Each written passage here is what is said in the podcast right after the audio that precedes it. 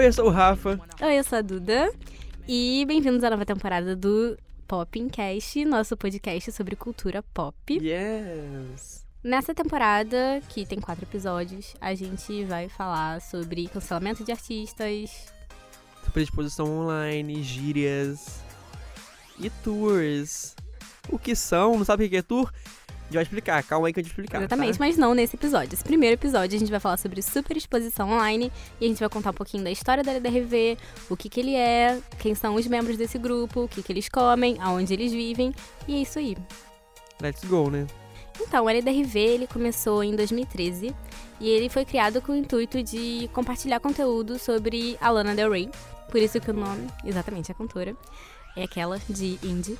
E Adoro. E ele começou com esse intuito de compartilhar memes, conteúdo. Então, foi um grupo feito pros fãs, né? Da, da Lana. Uhum. E só que aí o grupo começou a tomar algumas proporções meio gigantes e começou a entrar gente de outros lugares e outros conteúdos começaram a ser compartilhados. E meio que ele virou a, basicamente a origem de todos os memes da internet brasileira. Exatamente, vou usar a palavra que usaram numa matéria do Vice sobre ele LDRV. Ele virou a espinha dorsal do Ai, Brasil memético. Olha que chique. Quem pensaria isso? Pois Eu não é. pensaria isso. Vai ser vai, né, amores? Vice, né? Hoje em dia, é, o grupo foi crescendo e hoje em dia é, tem compartilhamento de qualquer tipo de conteúdo, na verdade. Uhum. É, o grupo tem mais de 400 mil membros. A galera compartilha de tudo no grupo, gente, pelo amor de Deus. Falam Exatamente, tudo. Discute o quê? Tudo. Hum. Educação sexual, ela também. Entendeu? Cultura LGBT, criação de palavras, política. dicionário. Tudo lá. Gente, é basicamente uma- um grande caldeirão de assuntos polêmicos, geralmente polêmicos, né? Polêmicos ou engraçados da internet. Tá lá, é um grupo fechado, né? Como a Duda falou já. Mas como tem mais de 400 mil pessoas, a galera às vezes perde a linha e fala uma coisas muito pessoais no grupo. Sendo que podem ter conhecidos, né? Familiares, lendo aquilo ali. E a pessoa acaba ficando numa situação ruim pra ela na vida real, né? No mundo real, fora do virtual. Exatamente, tem gente que até acaba saindo do grupo, porque tá lá e tal, postando alguma coisa meio pessoal, contando Uhum. alguma história, e quando ela vê, tem aquela pessoa que não devia saber daquela história que está no grupo comentando e curtindo ao mesmo tempo. Exatamente. Então, assim, é meio complicado. fazendo o que? As famosas tours, que vai ter um episódio exclusivo sobre isso. Então esperem pra saber o que é melhor sobre isso. Mas o resuminho é tour é basicamente um tópico que é discutido, um tópico popular que é discutido no grupo. Exatamente. E eles rendem bastante assunto, na verdade, até pra fora do grupo, e o que ajuda a popularizar também. A gente conversou com o KR, que é o criador do grupo LDRV, e ele falou pra gente um pouco como foi esse processo de criação do grupo. Eu tinha uma página, mesmo nome, certo? E teve uma época que eu perdi meu notebook e eu acabei criando um grupo pra galera me ajudar a criar conteúdo pra deixar a página viva. Entendeu? Aí é, o LDRV pro- provém dessa página e a galera, tipo, pra ser mais uma questão colaborativa, assim, dos membros que eram fãs. O conteúdo que circula no grupo geralmente são histórias e memes, entendeu? É, e às vezes algumas notícias e referências à cultura pop e LGBT. Mas, assim, o LDRV no início era uma página para fazer sátira de cantoras alternativas, tipo a Lana Del Rey. É, por isso que o nome é Lana Del Rey Viva, sabe? É, para entender melhor o tipo de conteúdo que é compartilhado e como as pessoas se sentem em relação ao grupo e ao que elas compartilham lá, a gente conversou com dois membros do grupo, que é um menino e uma menina, que a gente não vai falar o nome aqui para preservar a identidade deles. E eles falaram um pouco sobre ele, como eles se sentem expostos ou não no grupo sobre esse caso de você acabar compartilhando informações que acabam chegando para pessoas que não deveriam chegar, já que o grupo tomou proporções gigantescas e agora todo mundo tá no LDRV. A gente falou com um dos membros do grupo e ele falou um pouco sobre como ele se sente em relação a essa exposição que pode acontecer ou não no grupo, dependendo do assunto que ele tá compartilhando, né? Eu entrei no LDRV, acho que foi em 2018. E o que fez com que eu quisesse entrar no grupo, acho que foi mais. Sei lá, eu acho que aquilo é- parecia um diário pra mim, sabe? Eu achava muito interessante eu poder desabafar e, tipo, as pessoas não me julgarem. E acho que era legal também a interação das pessoas, sabe? As pessoas falando sem medo do que os outros iam pensar. Eu achei essa, essa ideia muito interessante, muito legal mesmo. Ainda mais que foi na época que eu tava mais me assumindo para meus amigos, então eu não sabia como, se as pessoas se sentiam confortável falando sobre homem, né, pros outros. Então ali eu sei que ninguém ia me julgar e, tipo, tava tranquilo, sabe? As pessoas respondiam se quisessem e ninguém ia ficar com cara feio, alguma coisa assim. É, eu me considero um membro bastante ativo. Eu comento em muitas publicações, mas eu tento me expor menos hoje em dia. Mas eu também observo bastante. Assim, eu acho que me sinto exposto quando as pessoas começam a curtir algo íntimo meu. Tipo, por mais que eu esteja publicando algo íntimo, você criando um grupo onde pessoas podem ver, sei lá, as pessoas curtem e eu falo, meu Deus, eu não deveria ter falado isso. E às vezes eu fico pensando, cara, será que tiram print e compartilham? Mas se eu comento lá, né? É o que pode acontecer. Agora, ao contrário dele, tem uma outra pessoa que a gente entrevistou também que não se sente tão exposta no grupo. Mas tem seus motivos e ela vai explicar. Então, eu entrei no LDRV em 2017. Acho que em junho de 2017. Que fez com que eu quisesse entrar é. Na verdade, eu fui é, convidada a participar, porque eu tinha amigos que já faziam parte e me convidaram porque falaram que achavam que eu achavam que eu ia super me enturmar.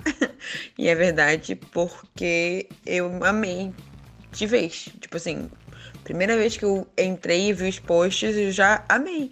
Porque as discussões são engraçadas, o pessoal é muito livre lá, sabe? O pessoal fala mesmo não tem vergonha de compartilhar ou de se expor. Isso é muito legal e é engraçado. Eu não tenho muita opinião sobre o que as pessoas que se expõem. Eu acho que a pessoa tem que, né, saber o que ela está fazendo. Isso pode ter consequências? Pode, porque a pessoa pode expor uma coisa que alguma pessoa que está no grupo pode falar para algum outro amigo, pode falar para a família, pode, sei lá, a pessoa vai e fala sobre a sexualidade dela lá no grupo. Algum amigo que tipo tem muitas pessoas no grupo, sabe? Tem muitos amigos em comum também, que às vezes você nem sabe que tá lá.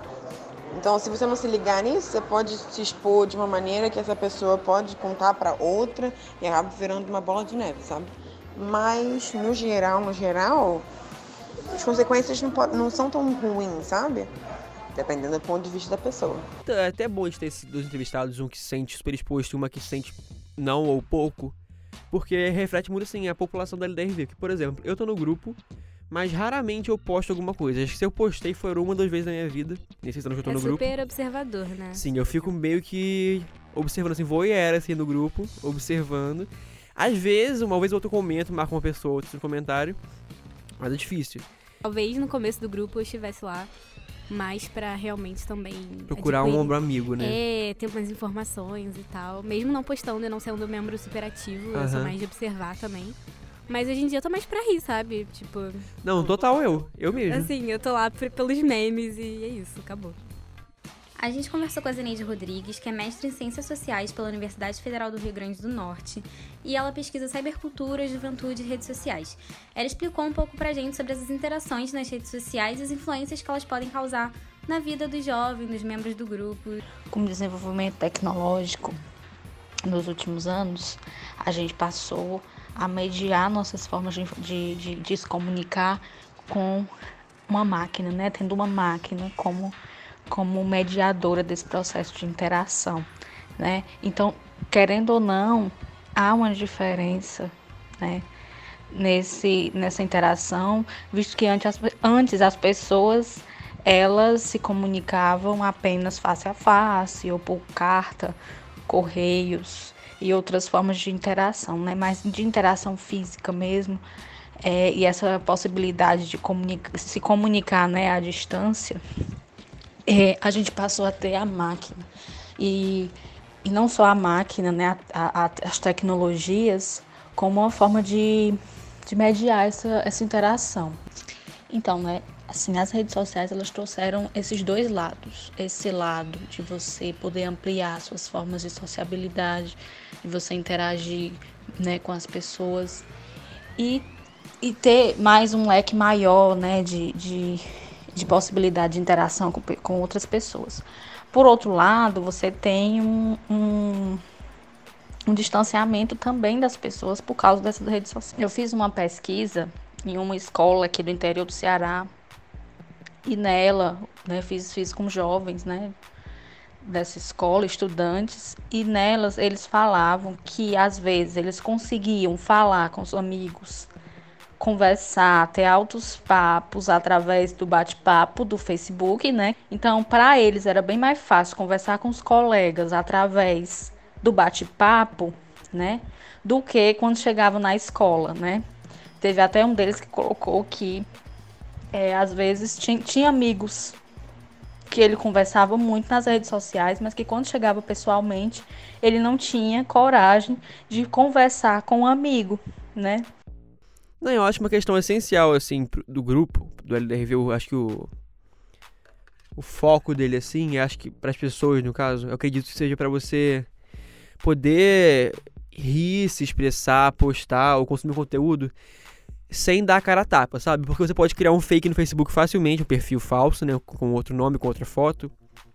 É, até mesmo com o nome de celebridade e tal, e participar do grupo e comentar sobre a sua vida pessoal ou, ou responder, ajudar uma pessoa, se precisando de um ombro amigo e tal, sem se expor. Então, meio assim, você é meio que uma armadura pra pessoa.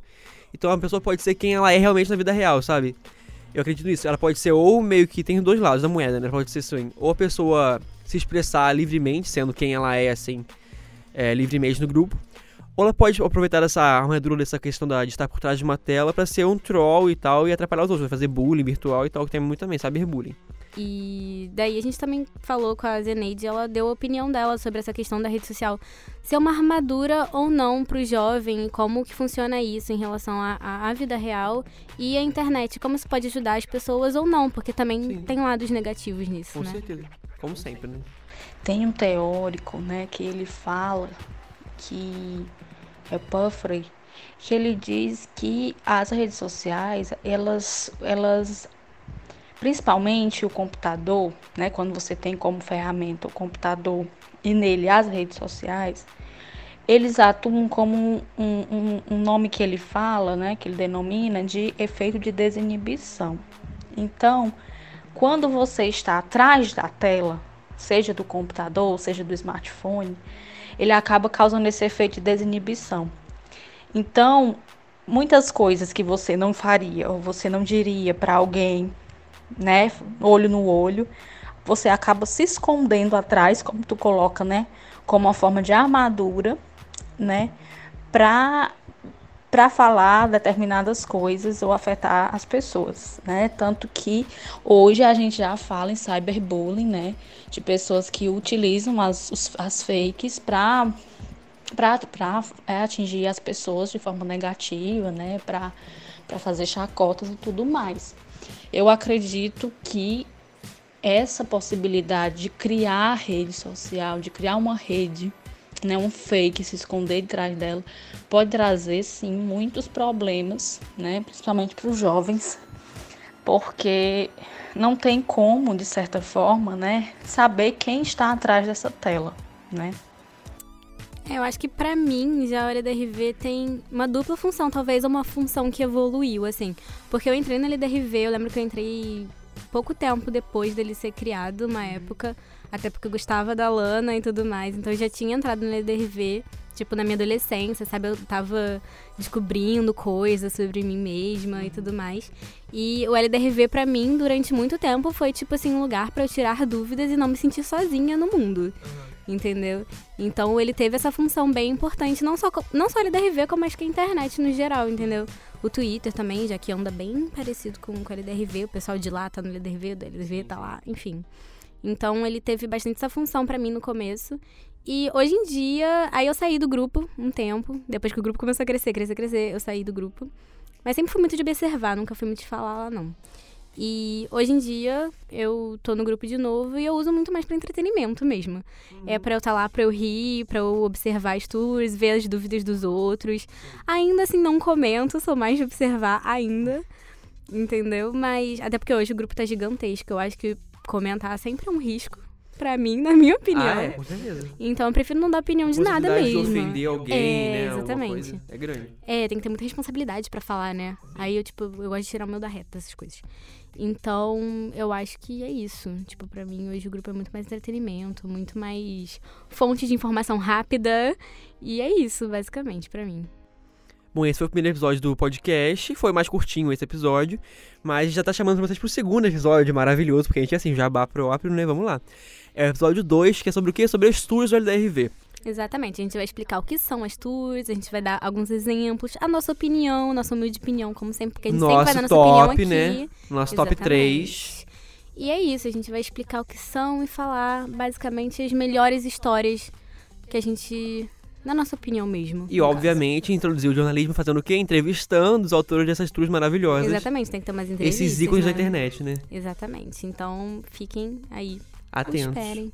É. Ou espere, se você tivesse, se já tiver postado o segundo episódio, vai lá e clica pra dar play, tá bom? Pra ajudar os amiguinhos. Você pode esperar também, sei lá, quatro episódios, fazer o quê? Uma maratona, porque o Uhum. nosso episódio é? Compacto, maravilhoso. Dá pra ouvir no ônibus, no táxi. Vamos lá, meus amores. Exatamente. Let's go, né? É isso, até o próximo episódio. Eu sou a Duda. Eu sou o Rafa e é isso e aí. isso, gente. Esse é o Popcast, tá? A gente tá no Spotify, no Twitter, em todas as redes sociais. E no iTunes também. Beijos. É isso aí, beijos.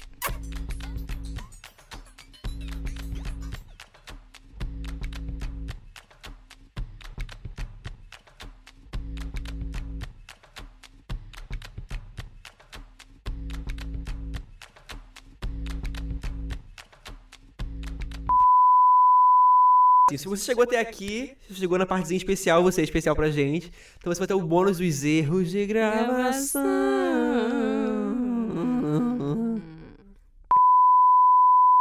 Dá pra usar, dá pra usar. Tudo dá pra... Ah, tá errado mesmo, tá tudo fodido. Tá tudo mofado. O importante é que fica ótimo depois É. que edita. Mostrar algumas entrevistas que a gente fez com as pessoas. Não, não, não, não, não. Ai, eu quero morrer. Eu não tô bem hoje.